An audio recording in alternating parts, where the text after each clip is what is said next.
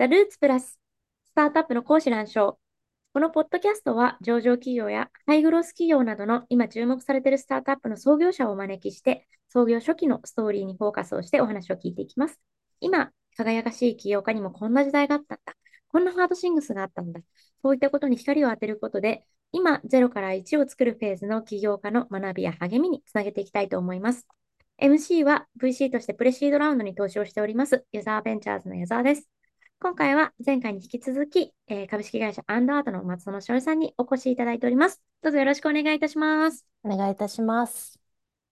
えー、前回、資金調達についてお伺いさせていただいたと思うんですが、その後、えーま、昨年、えー、しっかり EXIT されているというところで、この、えっと、まあ、M&A に行こうというふうに思われた何かこうきっかけであったり、経緯とか、そういったところをちょっとお伺いしてもいいですか？はい。えっと、当時あのメンバーが、なんかその、ご、ご縁を持ってきてくれたっていうのが本当にあの、経緯なんですけど、あの、今回グループインした、えっと、FPG さんっていうところは、あの、小口、金融商品の小口サービスを提供している、あの、事業者さんで、割とそういう面白いテーマみたいなのを本当に探し、されてた。というところで、まさに、あの、ピンポイントで白羽の矢が立ち、で、それを機に、当時で言うと、当時で言うとというか、今も正直なんですけれども、例えばこのプラットフォームでアンダートというプラットフォームがあった際に、いくつかちょっと壁があって、例えば、あの、美術品で、まあ、あの、買うっていう体験そのものを楽しんでいただいている方もいつがいつつも、やっぱり、あの、買ったものの価値が上がることに期待してくださっているユーザーさんも存在しているっていうところがある中で、例えば、なんかちょっとマニアックなんですけど、倒産隔離が効いていないとかですね、ライセンス持っていなくて金融商品でもない立て付けで、こうシンプルな、えっと、所有権を提供しているっていう背景があることから、例えば税制的にあんまりメリットがない状況で、あの運営しているとかですね、いくつか、なんかクリティカルに、あ、ここ変えたいな。あとはあれですね、例えばアートを仕入れるってなった時に、ビジネスモデルごとちょっといろいろシフトチェンジしようと思ったんですが、結論しきれていない中で、割とこうファンドみたいな、あのビジネスにしていかなきゃかもね、と。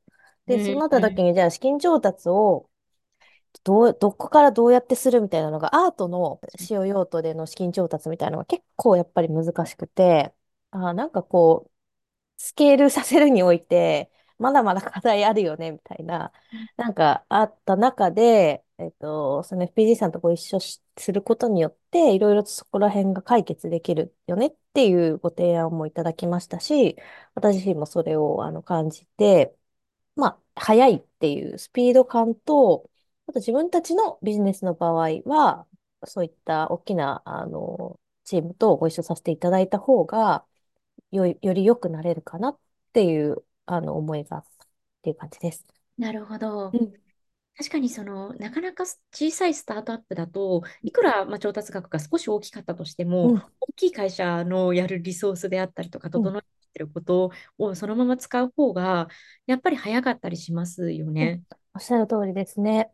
だから、あの、ね、今聞いてくださる、多分起業家の方とかも多いのかなと思うんですけれども、やっぱり、あの、一昔前は、割と、ね、あの、IPO 一択というか、まあ、それは投資家さんの目線を考えれば、もちろんそれなんですけれども、やっぱりビジネスモデルだったりとか状況によっては、本当にこうハッピーな M&A っていう選択は、あの、どんどん増えていくと思いますし、私自身は今の時点ではすごく、あの、いい選択をできたなって思って、あの、むしろ本当に助けていただいたような感覚すらあるので、あの、はい、おすすめします。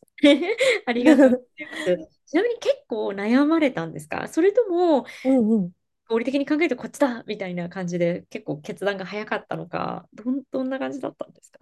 ああ、そうですね。結論早い方だったかもしれなはい。くって、でもそこはやっぱ、あの、検討すをしていく中で、割とこう、なんて言うんでしょうか。まあ、とりあえずお話しさせていただこうっていうディスカッションを重ねるごとに、すごく、なんか未来への解像度が、もう明確に上がっていったので、なんかこう、しない理由っていうのが少ないなっっていうのが自然と出た感じでして、うん、あの、実は会話期間で言うと、いろいろあって、もう半年以上かかっちゃったんですけど、結果的に。割とこう、はい、伸び伸びではあったものの、割と早い段階で、あ、これは、この方がいいなっていうふうには思いました。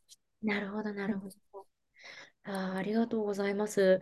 なんかちょっと話は変わるんですが、M&A に動こうとされたときに、お子さんいらっしゃいます？あ、はい、そうです。その時点で、えっと、いわゆる次の調達どうする？はい。で、M&A っていう選択肢も出てきたね、どううんするっていう時、時点で、自分の子供は1歳ですかね？1歳。はい。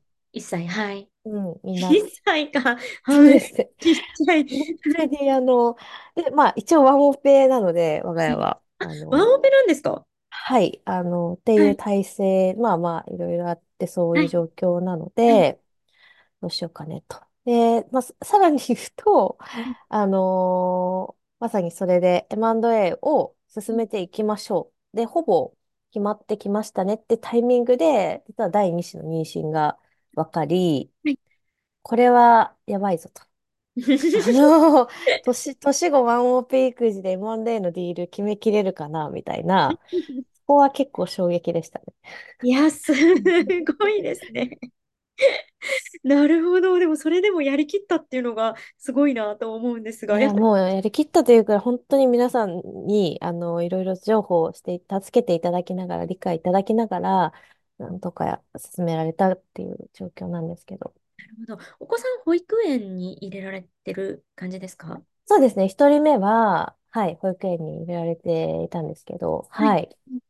なるほど、なるほど。そうすると、じゃあ、もう、ほぼお迎えとかは全部自分がやって、あ、で、そうですね。でも、シッターさんとか母がかなり助けてくれている状況なので、あの、全然、なんて言うんでしょうか。本当世の中にもっともっと、あの、頑張られている方もいるだろうなと思いながらも、あの、ある日は、本当にり臨月の状態で、一人もまともに歩いてくれないから片手で抱えて、さすがに歩いてはいけないから、タクはい。シーみたいな日もありますし、そう、はい。ベビーカーちょうどね、あの、ベビーカー嫌みたいな日があると、本当地獄で、怖すぎて、臨月だとうまく動けなかったりするんで、例えば。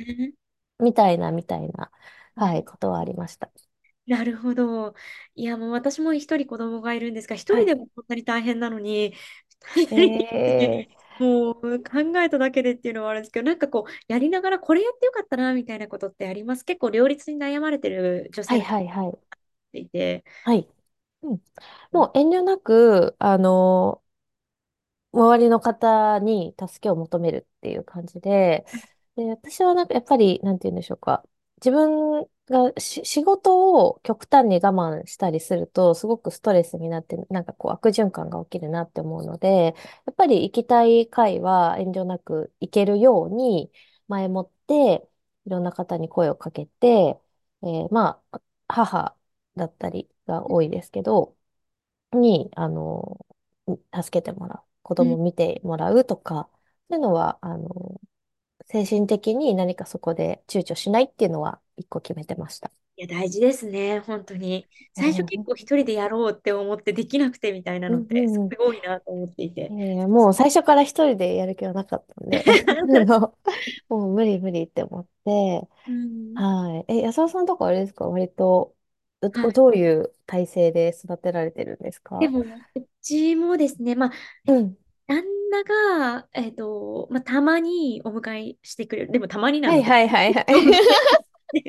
そうですね。で、あとは、やっぱりシッターさんを土日使ったりしてうんいるんですが、うん。でもやっぱ他の女性起業家の話を聞くと、もうフルフルで住み込みで、あの、うんシッターをやっうんてますみたいな家庭もいらっしゃって、うんそこまで。なんかやりたいなと思いつつ、うんなんかうんうんやれないな、みたいうん、な、自分で見たいって気持ちもあるし、あとあ、まあ、金銭。的にもね、り現実的にかなりね、あの、コはい。ストは、ちょっと保険入るまでって思いながらも、はい。割とね、あの、コストもかかっちゃってるなっていうふうに、あの、思ったり、だかはい。ら、こ今のこの環境も、例えば母が、たまたまね、そんなに実家が遠くないみたいなのも、ラッキーだと思いますし、みんながみんなこういう環境じゃないので、まあ、キャリアとの両立、そうですね。なんか再現性ある形だと、うん、なんなんだろう。まあ、そ れ頑、頑張らないですかね。その今日、あお手本っぽい感じですけど、はい。はい。もう、あの、完璧を目指さないみたいなのは、もうずっと言い聞かせてやってます。そうですね。ちなみに私、あの、最初あんまりできてなかったんですけど、2年目ぐらいからうん合宿みたいな時間を設けるようにして、なんうん、か、ええ半年に1回、それも本当は今、四半期に1回やった方がいいかなとー、う思うぐらい 旦那さんとですか？で、それで、あ、いや、一人で、あの、あ、一人で？ええ一人合宿みたいな感じで、えー、面白い。け 仕事をするみたいな。なんか結構難しいところって、途中までやってて、でもお迎えの時間になっちゃったから仕事一回切って、お。子供やって、また次の朝だったりとか、その、で寝かしつけの後にまた戻ってきてみたいな、しんどうんいじゃないですか、なかなか。わかります。分断されるんですよね。その、はい。やりたいことを、あはい。のーやっぱり、これも言われ古されてますけど、もうはい。自分でコントロールできないですもんね、時はい。間を。えー、でも、合宿面白いね。それもめっちゃ、あれですか、本格的にアジェンダ立てて、とえっと、そうですね。3、3、4回ぐらい繰り返して、やっぱアジェンダ立ててやるのがいいなっていう 今日は思いま3つ、すね。三つ決めようみたいな。そうです、そうです、そうです。ってえーいう。え、ちなみになんか意思決定です。あ、私も逆に伺いたいんですけど、なんか意思決定でこれ良かったとか、最近これ決めたとかってあるんですか？ああ、でもやっぱり決算終わった後にはい。次どうするかとか、の方向性とか そういうのをやっぱまとめてあの時間をもらってやれたので、ああの、ちょっと LP 総ー、会っていうファンドの総会が終わって、た、ただそれを作るまでの、もう絶対多分苦しいだろうなと思ったので、この日、土日くださいみたいな感じでへえ、お一人でやるんですね、しかも。そうでそすね。で、あとは、と、ちょいちょい、ちょいちょいっていうか、去年ぐらいからシリコンバレーに1週間ぐらい行かせてもらったりとか、あ、へえ。それで、は、あれですか、お仕事とか？えっと、それはですね、えっと、それは、えーまあ、出張の時もあるんですけど、えハーバードの大学でちょっと授業みたいのがあって、それに合はい。格したので、なんかい1週間ぐらい。へえ、かっこいい。プライベート。エクイティとベンチャーキャピタルみたいな感じで、世あ界あ。60人ぐらいかな、あの、なんかトップ層の人が来るみたいな、エグゼクティブクラスみたいなのがハーバードであって、まあ、す全部当然英語ですよね。あ、全コ部英語です。ああ、すねごいな。はい。えーうんでも、そういうのを使って、なんかこう、ね、自分の一人の時間を持ったり、子供に邪魔されないみたいな。子供めっちゃ可愛いんでいいんですけど、うん、一緒にいたいんわです。かります。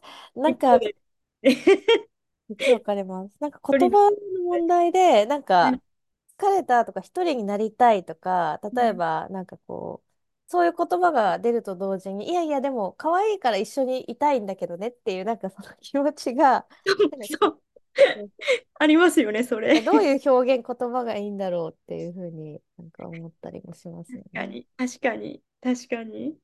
ありがとうございます。はい。そこでちょっと一つ思ったのが、今回、あのーまあ、M&A をされた FPG さんは、まあ、そういった松尾さんの状況、あのプライベートとの状況も理解をして、えーまあ、M&A をしようというふうに考えられて。はい。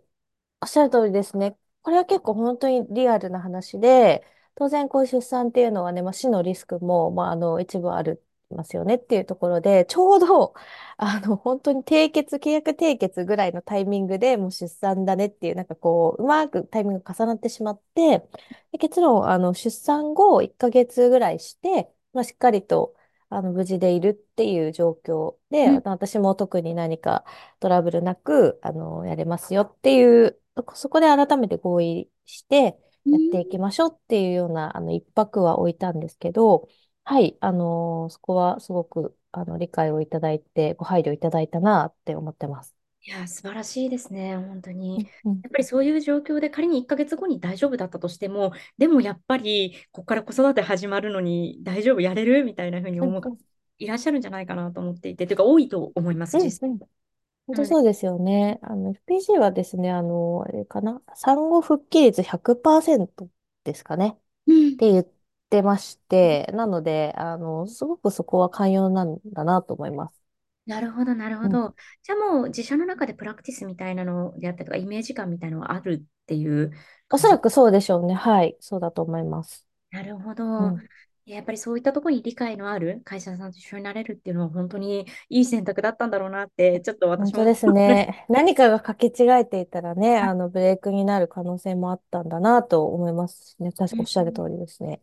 本当、いろんな女性起業家に知ってほしいなと思いますね。こういう経験は。ありがとうございます。えーそしたらですね、ちょっと最後にいつもお伺いしているんですが、松園さんが考える CEO の仕事って何だはい。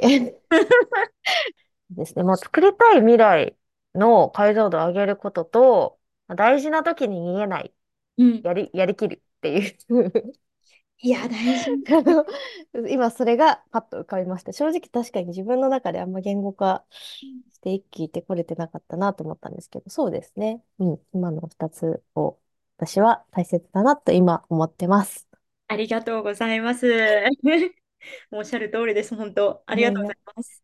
ありがとうございね、ます。ごめんなさい、最後ってさっき言ってしまったんですけど、ちょっとはい。最後にこれを聞いてくださっている方にうん一言だけメッセージをいただけますでしょうか？はい。あのー本当に何も諦めずに、あの、頑張って生きていきましょう。ありがとうございます。はい。ればいいことがある。はい。ありがとうございます。はい。はい、えー、ありがとうございましありた。がとうございました。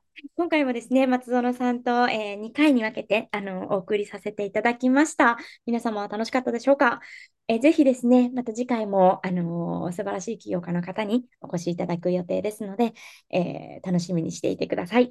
え本日は、え松園さんにお越しいただきました。ありがとうございました。ありがとうございました。